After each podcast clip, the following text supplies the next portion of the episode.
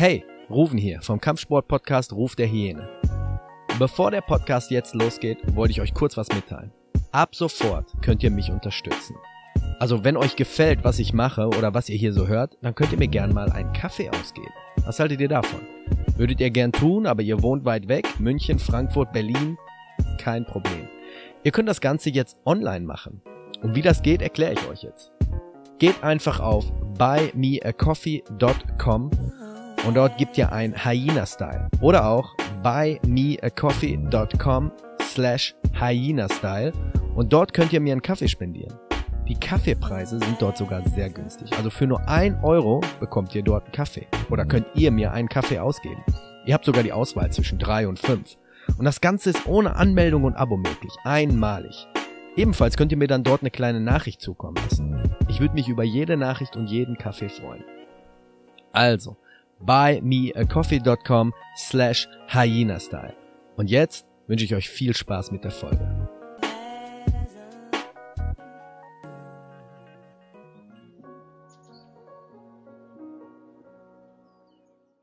Ruf der Hyäne. Der Kampfsport-Podcast wird Ihnen präsentiert von Hyena Style Martial Arts, der Anbieter für Krav Maga in Gelsenkirchen.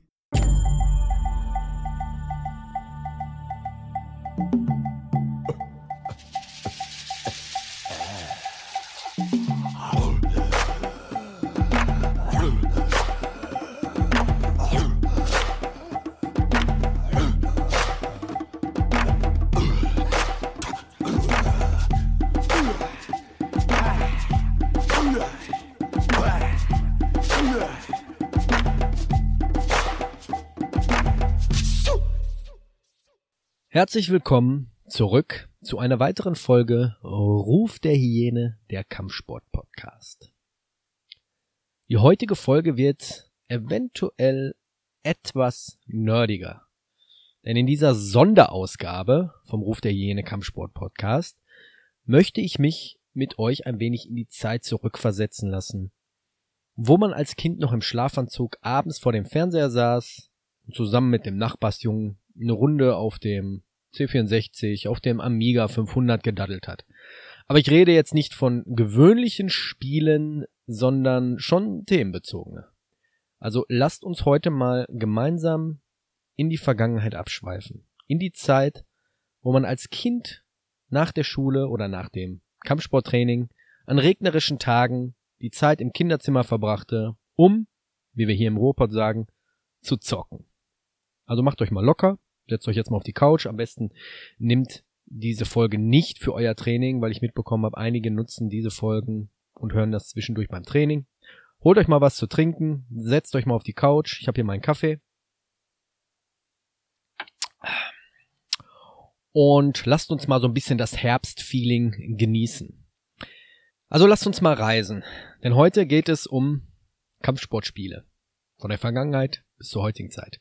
Diejenigen, die jetzt mit dieser Retro-Reise oder mit Computerspielen generell wenig am Hut haben, sind trotzdem herzlich eingeladen. Kampfsportspiele, die sogenannten Beat-em-up-Spiele. Was sind Beat-em-up-Spiele? Beat-em-up-Spiele ist ein Genre, wo es einzig und allein um das Kämpfen geht. Wir reden über so Spiele wie Mortal Kombat, Street Fighter, Tekken, aber auch Spiele, die mehr das Augenmerk auf die dementsprechende Kampfsportart gerichtet haben oder hatten. Wie zum Beispiel damals Panzer Kickboxen. Ich weiß nicht, bis heute heißt der Herr Panzer oder Panzer oder Panzer. Ich habe immer Panzer gesagt. Panzer Kickboxen oder auch auf den C64 damals noch Barry McGuire World Championship Boxing. Mein erster Computer war der C64, der Commodore 64, also kurz C64. Ich erinnere mich noch an die ersten Spiele, die ich auf dem C64 damals spielte. Darunter war ein Spiel, welches ich fast täglich gespielt habe.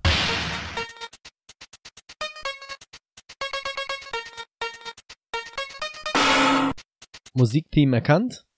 Die Rede ist von, genau, International Karate.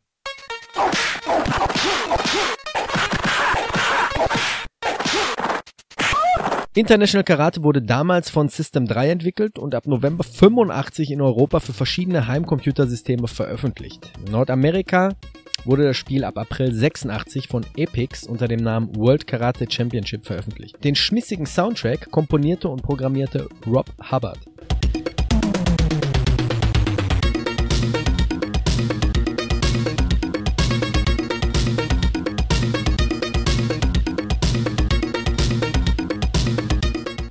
Ein Jahr später, 1987, folgte dann International Karate Plus und das war das Jahr, in dem ich IK Plus oder wie man auch sagt International Karate Plus kennen und lieben gelernt habe. Zum Spiel an sich. Zwei Karatekas stehen vor einem malerischen Hintergrund. Sie sind sehr sauber animiert und die Bilder bieten gute Abwechslung mit einigen bekannten Schauplätzen. Hinter den Kämpfern steht der Schiedsrichter, der seine Kommentare in kleinen Sprechblasen abgibt. Die digitalisierten Kampfschreie der Gegner sind in der Generation 64 Kult geworden.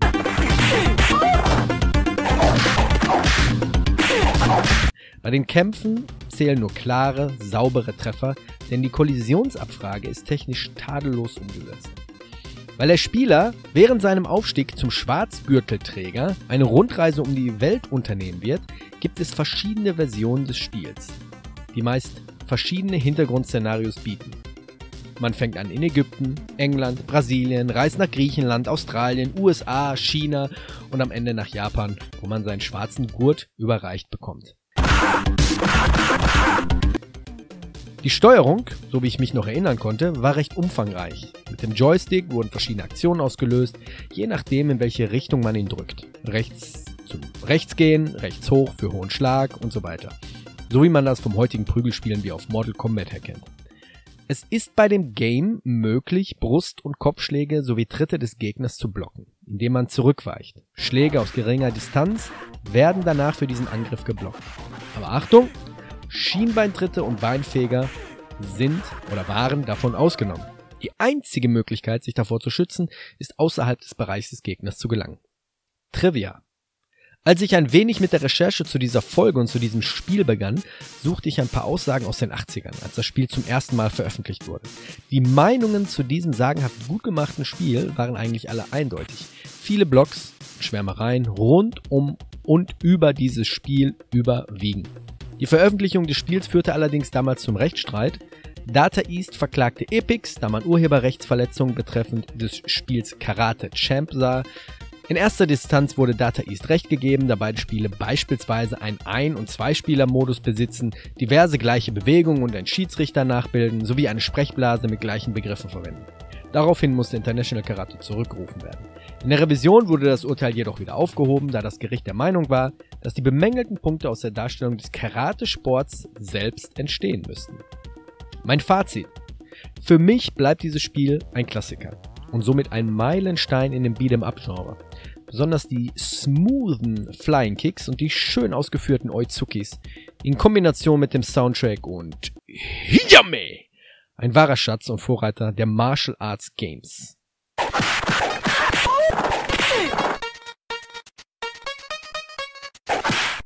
Panzer Kickboxing. Die Originalversion von Panzer Kickboxing oder vielleicht, wie gesagt, heißt der Herr auch Panzer oder Panzer Kickboxen, erschien im schönen Jahr 1991 für die 16-Bit Homecomputer Commodore Amiga und Atari.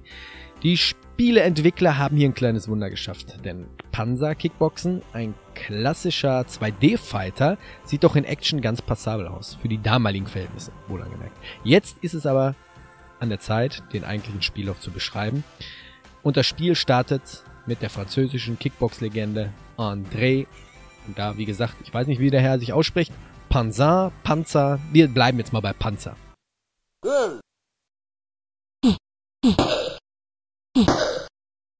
Wir haben es also mit einem europäischen Fighter zu tun. Schnell wird einem klar, hier geht es definitiv um Kickboxen. Zum Spiel an sich. Der Spielablauf ist recht handfest. Es geht im wahrsten Sinne des Wortes zur Sache. Mit Händen und Füßen, um es genauer auszudrücken. Schöne Frontkicks sowie Low- und Drehungskicks, Hooks, Jabs, das ganze Programm des Kickboxen. Blaue Hose gegen rote Hose, Oberkörper frei, los geht's.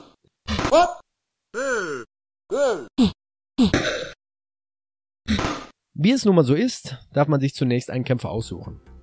Wer will, kann er noch schnell den Namen ändern. Bei der Wahl sollte man die drei verschiedenen Leistungsmerkmale der Herren beachten. Die Jungs unterscheiden sich in Kraft, Reaktionsschnelligkeit und Widerstandsfähigkeit. Diese Werte werden in Prozent angegeben und können durch entsprechendes Training verbessert werden, was für mich damals was ganz, ganz Neues war.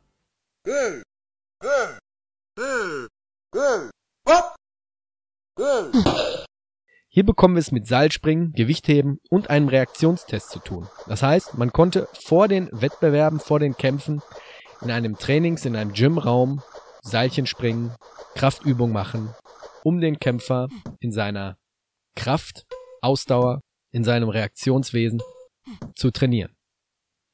Aber auch Erfolge im Kampf sorgen für Verbesserung. Niederlage wirken sich dagegen natürlich negativ aus.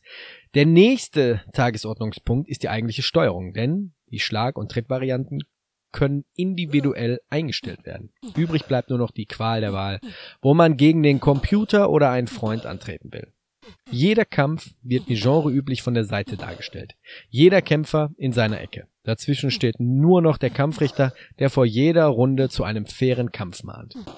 Und der Kampfrichter, ihr könnt euch gerne mal einen Screenshot im Internet raussuchen, oder wer das Spiel sogar zu Hause hat, erinnerte mich damals schon so ein bisschen an die Zeichentrickfiguren aus diesem Badewann-Sketch von Loriot. Ihr wisst schon, die beiden Herren da in der Badewanne. Herren im Bad? Quietscheente? Naja, egal. Bevor es ernst wird, dürfen wir uns noch an einem nett gezeichneten, leicht animierten Nummerngirl erfreuen. Die ersten Kämpfe sind wunderbar geeignet, sich mit der Steuerung vertraut zu machen. Ab dem dritten Kampf wird es aber ernst, denn jetzt wird das Timing immer entscheidender. Das Ausführen der unterschiedlichen Attacken gelingt recht leicht, da die Steuerung mit dem Joystick oder dem Joypad wunderbar präzise ist. Die Energie des Gegners und unseren alter Egos wird durch zwei Scheinwerferbalken angezeigt. Gehen die Lichter aus, ist der Kampf vorbei. Verlieren wir. Heißt es nochmal von vorne, denn es gibt keine Continues. Die Sounds haben mich damals schon fasziniert, weil sie mich dieses 8-Bit-Gedröhne des C64 schnell vergessen lassen haben.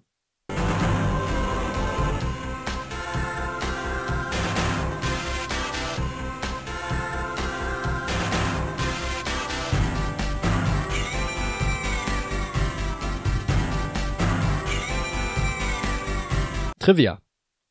Panzerkickboxen war vor der Veröffentlichung über zwei Jahre in der Entwicklung. Die französischen Programmierer arbeiteten sehr eng mit André Panzer. Die Kampfbewegungen der Kickboxer im Spiel wurden tatsächlich aus dem Videomaterial von Panzer selbst digitalisiert.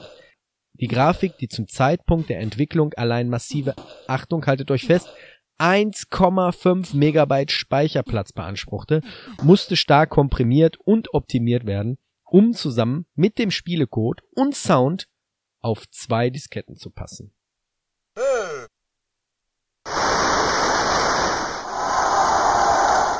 Kinder der 80er und 90er kennen Disketten. Ich glaube, in den 2000ern gab es beim PC auch noch Disketten. Fazit.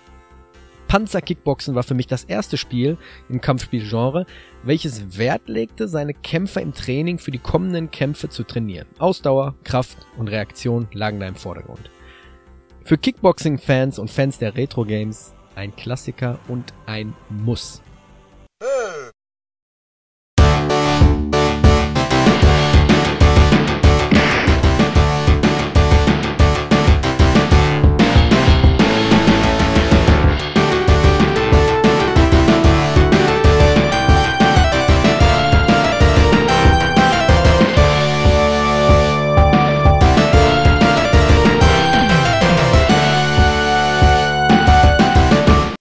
Street Fighter.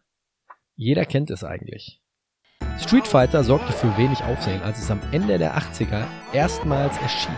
Street Fighter 2 hingegen fand mehr Beachtung. Es führte das Special Move System ein, das es erfahrenen Spielern ermöglicht, komplizierte Kampfbewegungen auszuführen, indem der Joystick oder das Steuerkreuz sowie die Tasten in bestimmter Reihenfolge gedrückt werden.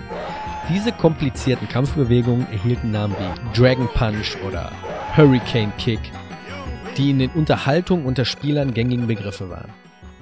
Das Spiel verfügt über acht spielbare Kämpfer. Ryu, Ken, Blanka, Zangief, Dalsim, Gil, E-Honda und Chun-Li. Plus vier Bossgegner. Balrog, Vega, Sagat und M. Bison. Nach Street Fighter 2 erschien bald eine regelrechte Flut ähnlicher Spiele. Zum Spiel an sich. Street Fighter ist die Mutter aller Beat'em-Ups. Klassische Arcade-Seitenansicht und High Give Him oder Gib ihr. Kampftechniken und ein Novum waren die damals Special Move genannten Manöver. Mal mehr und mal weniger schwierige Tastenkombinationen, mit denen man den Gegner mit speziellen Attacken angreifen konnte. Spieler, die zu der Zeit schon mit Street Fighter 2 in Berührung kamen, werden sich sicher daran erinnern, dass Wortschöpfungen wie Haidukin und Shoryuken oder auch Schlag der tausend Hände, Sonic Boom oder Flash Kick damals gängig in Unterhaltung über dieses Spiel waren. Auch die Balance der Charaktere untereinander war ausgeglichen. Man konnte eigentlich mit einem Charakter punkten, während es Kämpfer gab, mit denen man aus der Distanz gewinnen konnte, wie über die Feuerbälle von Ryoken oder Gil. So konnte man mit Nahkämpfern wie Blanka und Zangief den Gegner richtig quälen. Im Gegensatz zu den beiden vorgestellten Spielen vorher. Hier war die Physik und Logik außer Kraft gesetzt. Und das war es, was viele in den Bann zog. Der Grund, wieso Street Fighter 2 so ein Erfolg wurde, lag mit Sicherheit auch an den Charakteren.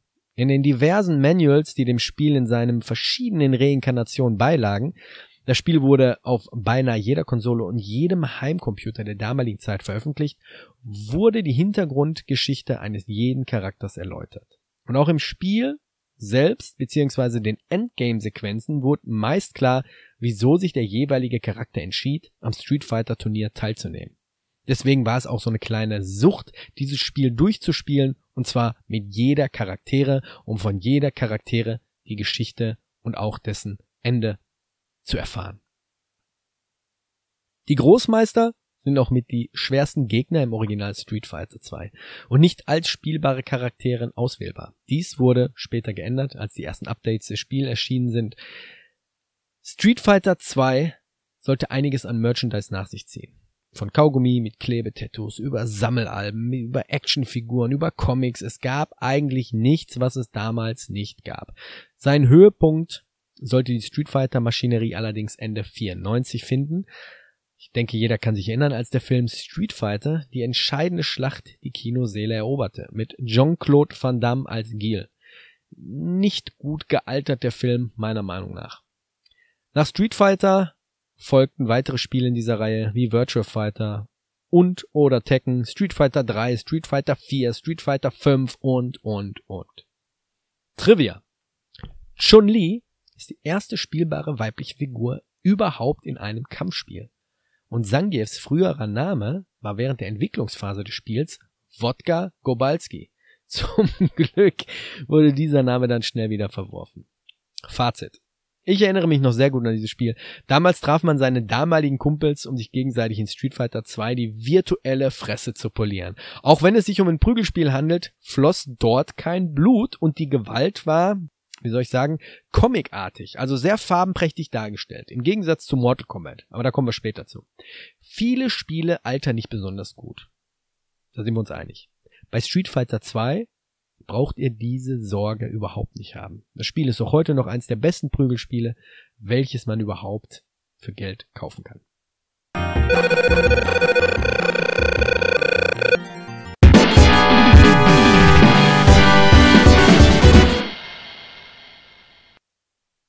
Das führt uns zum nächsten Spiel. Na, wer kennt noch das Spiel? Die Eiserne Faust. Keiner? Doch, mit Sicherheit. Gab's auf der PlayStation 1 und war ein Mega-Erfolg. Jeder kennt die Eiserne Faust. Denkt mal nach. Vielleicht fällt euch das Spiel ein, wenn ich euch die japanische Übersetzung mit auf den Weg gebe. Und zwar, die Rede ist von Tekken.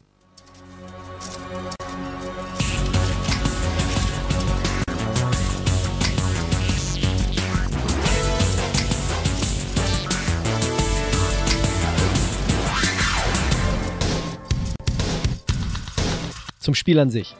Tekken war eines der ersten Spiele auf der PlayStation und führte neben dem Spiel Battle Arena Toshinden auf dieser Konsole das 3D Fighting Game Genre ein. So wie bei der Street Fighter Reihe bringt in Tekken fast jede Figur eine Geschichte mit. Viele dieser Hintergrundgeschichten sind miteinander verknüpft. Im Grunde ist das Game genauso aufgebaut wie bei Street Fighter. Nur, dass hier dieser 3D-Effekt dazugekommen ist. Die Kamera dreht sich um 360 Grad um die Spieler herum. Was neu in diesem Spiel allerdings war, ist nicht allein die 3D-Technik, sondern auch die Spieler mit diversen Kampfsportarten, wie zum Beispiel Eddie Gordo, der erstmals Capoeira dem Publikum näher brachte. Final round. Fight. Ah! Ah! Ah!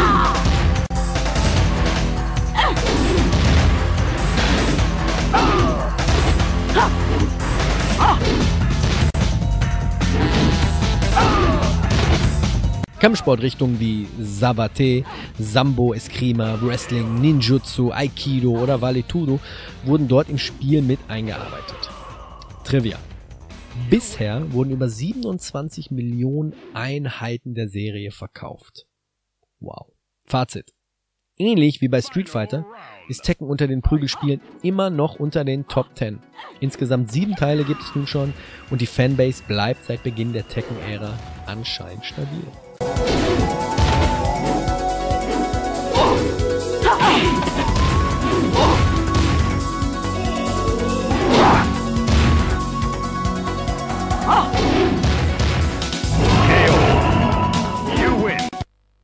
Es gibt tatsächlich Menschen aus der Kampfsportszene, die diese Musik über ihr Showreel legen. Test your mind.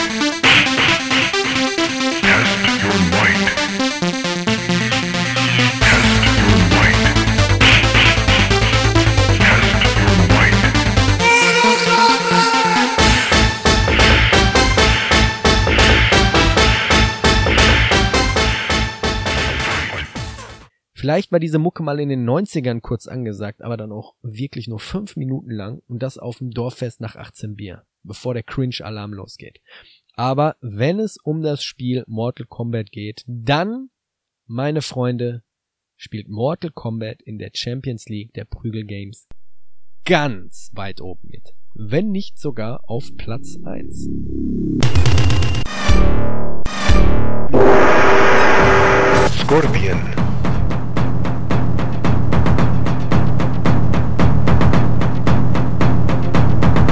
1991 entschied der Arcade-Automat-Hersteller Williams, ein Kampfspiel in Konkurrenz zum damals sehr erfolgreichen Street Fighter II auf den Markt zu bringen. Ed Boon und John Tobias führten das Projekt Team während der zehnmonatigen Entwicklung an. Um sich von der Vielzahl anderer Street Fighter II Imitationen abzuheben, entschied sich Boon und Tobias gleich zu Beginn für eine zu der Zeit ungewöhnliche Spielgrafik. Statt die Sprites, mit denen die Kämpfer und ihre Bewegungsabläufe im Spiel dargestellt werden, per Hand zeichnen zu lassen, wurden digitalisierte Aufnahmen in das Spiel übernommen. Gleichzeitig wurde die Größe der Spielfiguren so maximiert, dass die Spielbarkeit gerade noch gewährleistet war. Die Technik zur Digitalisierung war bei Williams bereits vorhanden und zuvor für die Spiele Narc und Terminator 2 Judgment Day eingesetzt worden. Ich erinnere mich sogar daran, dass ein Freund von mir zu Besuch kam und er seine Super NES mitgebracht hatte. Wir spielten bis zum Morgen früh Mortal Kombat. Ich war süchtig nach diesem Spiel.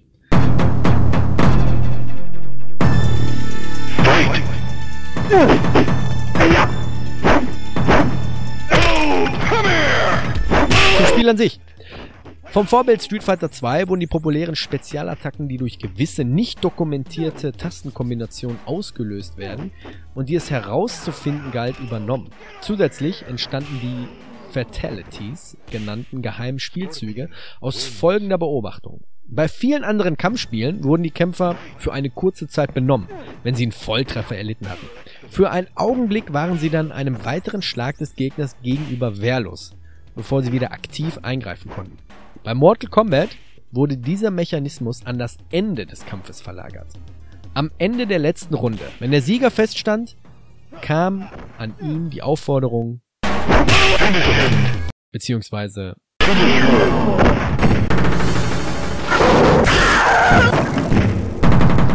Scorpion wins Fatality.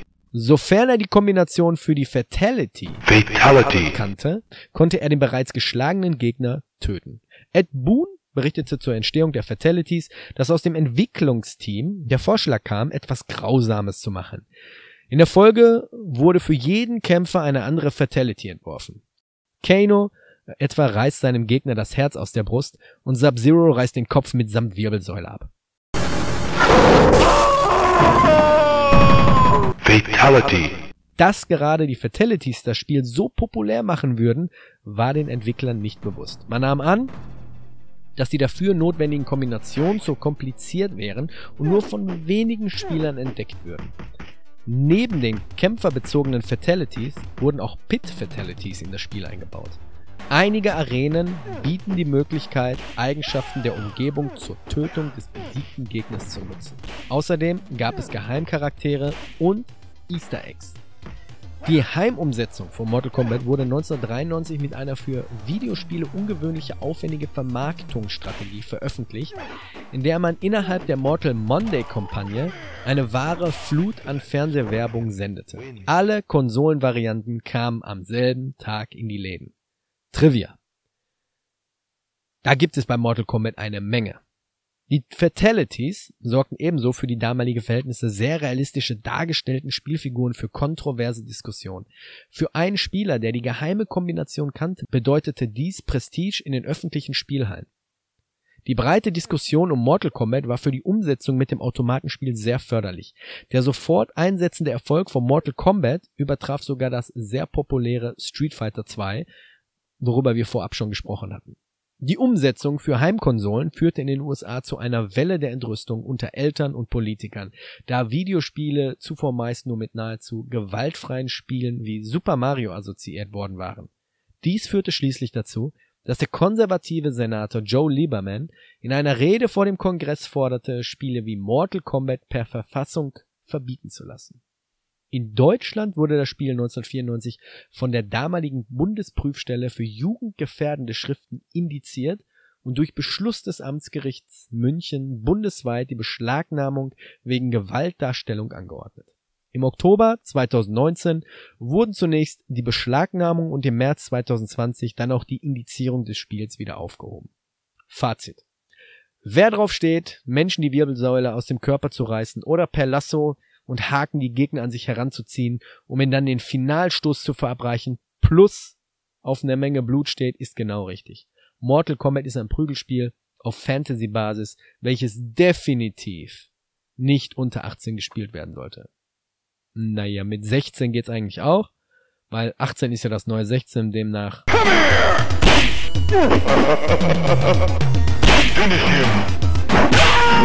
Scorpion Das letzte Spiel ist eins der neuesten Spiele und ich muss sagen, es steht ganz weit oben bei mir und ist kurz davor, Mortal Kombat vom Platz 1 zu verdrängen. Aber ihr entscheidet selbst.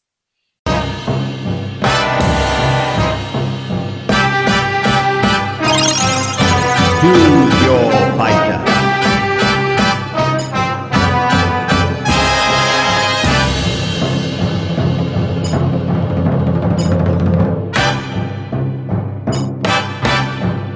Shaolin vs. Wu-Tang. Dies ist kein übertriebenes grafisches Blendwerk, sondern lediglich ein von den Klassikern des Kung-Fu-Kinos inspiriertes Kampfgeschehen. Also ein sehr erwachsenes Spiel sogar. Das Spiel verfügt über authentische Kampfgeräusche aus den Filmen sowie einen lizenzierten Soundtrack, der großartige Musik aus klassischen Kung-Fu-Filmen enthält. Shaolin vs. Wu-Tang ist eine leidenschaftliche Liebeserklärung an das klassische Kung-Fu-Kino der 70er und 80er Jahre und ein mit großer Hingabe realisierter Indie-Titel. Entwickelt wurde das Spiel von einer einzigen Person, die leidenschaftlicher Fan und großer Kenner der Kung-Fu-Kinos ist. Wally!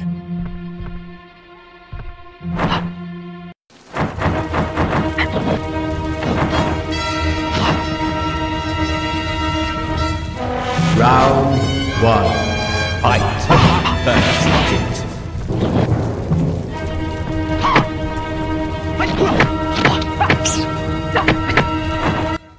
Dieses Spiel ist an die Kung-Fu-Filme aus den 70ern und 80ern angelegt. Sehr realistisch und schön spielbar. Wie gesagt, wirklich was für die erwachsene Generation. An Charakteren sind folgende auswählbar, welche Kampfsportfanatiker wie mich oder vielleicht auch dich sofort aufhorchen lassen.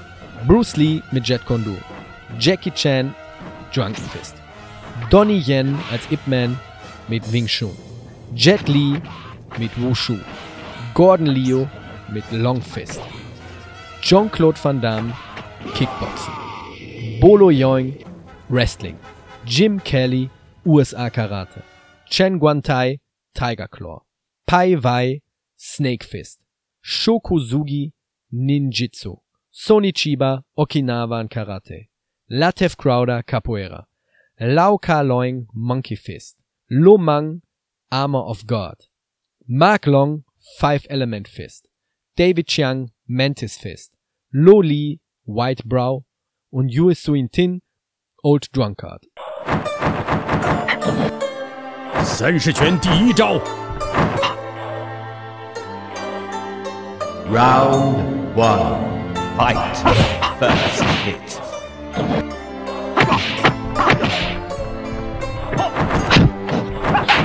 Shaolin Kusha.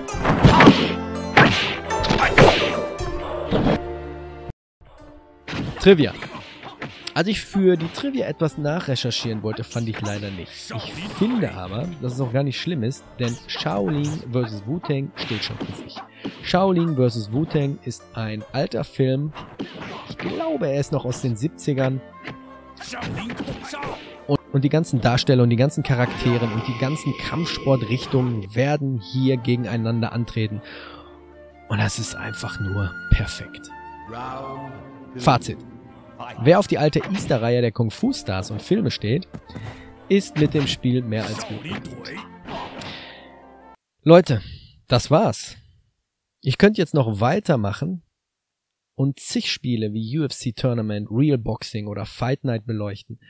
Allerdings habe ich persönlich diese Spiele noch nicht gespielt oder nicht mehr so gut in Erinnerung. Und ich bin auch nicht so der Zocker, wenn wir mal ehrlich sind. Wenn es wieder kälter wird, dann setze ich mich gerne mal auf die Couch, nehme mir etwas Zeit, verbringe etwas vor der Konsole. Ob es mal ein Film ist oder ob es mal ein Game ist. Für diese Folge wollte ich einfach mal ein paar Retro-Games beleuchten und etwas in Erinnerung schwelgen. Vielleicht hat der ein oder andere oder die ein oder andere so ein bisschen, ja, das Gefühl aus der Kindheit für ein paar Minuten zurückverfolgt wie ich. Man sieht, man kann mit Videospielen wunderschöne Erinnerungen verbinden. Diesmal als kleinen Seitenhieb an alle Kritiker, die mit dem Hobby Videospiele gar nichts anfangen können. Aber, und das ist ganz wichtig, viele Spiele erwecken Nostalgie, sind in Erinnerung also die größten Knaller und sind dann nach Jahren doch nicht mehr das, was sie mal waren. Also solltet ihr noch eine alte Konsole auf dem Speicher haben oder im Keller, holt sie, schiebt das Modul in den Schacht und habt Spaß. Solltet ihr allerdings zu jung sein, keine alten Konsolen mehr besitzen oder ihr euch in den letzten Jahren um andere Dinge kümmern musstet, es gibt Wege und Möglichkeiten, irgendwo diese Spiele noch zu bekommen und zu genießen. Deswegen das als kleine Empfehlung, als kleiner Tipp, was ihr in der kalten Jahreszeit außerhalb des Trainings und der Arbeit noch so machen könnt. Ich bedanke mich für alle, die zugehört haben, die eingeschaltet haben.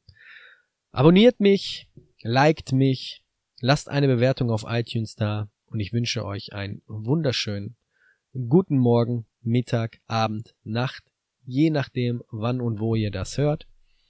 Bleibt gesund und vor allem bleibt sicher. Bis nächste Woche Sonntag. Ciao.